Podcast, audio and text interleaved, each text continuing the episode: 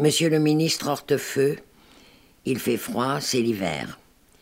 J'ai honte de ce froid, de cet hiver que vous vous acharnez à prolonger jusqu'à la Villénie. Cela fait plus d'un an que, jour après jour, ce froid et cet hiver envahissent les villes et les campagnes de notre pays, autrefois pays d'espoir et de vie.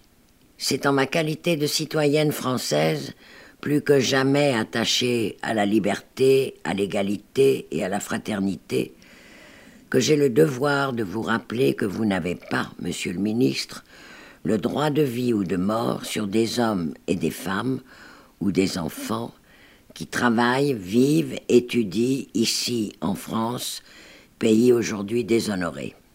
Ma honte et notre déshonneur dont vous êtes l'un des grands responsables deviennent plus profonds quand je me souviens de ce moment fraternel sur un quai de Marseille après la guerre en Algérie.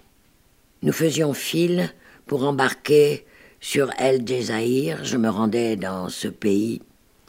Devant moi, un travailleur algérien revenait passer ses vacances au pays. Il s'est retourné vers moi, a ouvert ses bras et m'a dit Soyez la bienvenue en Algérie.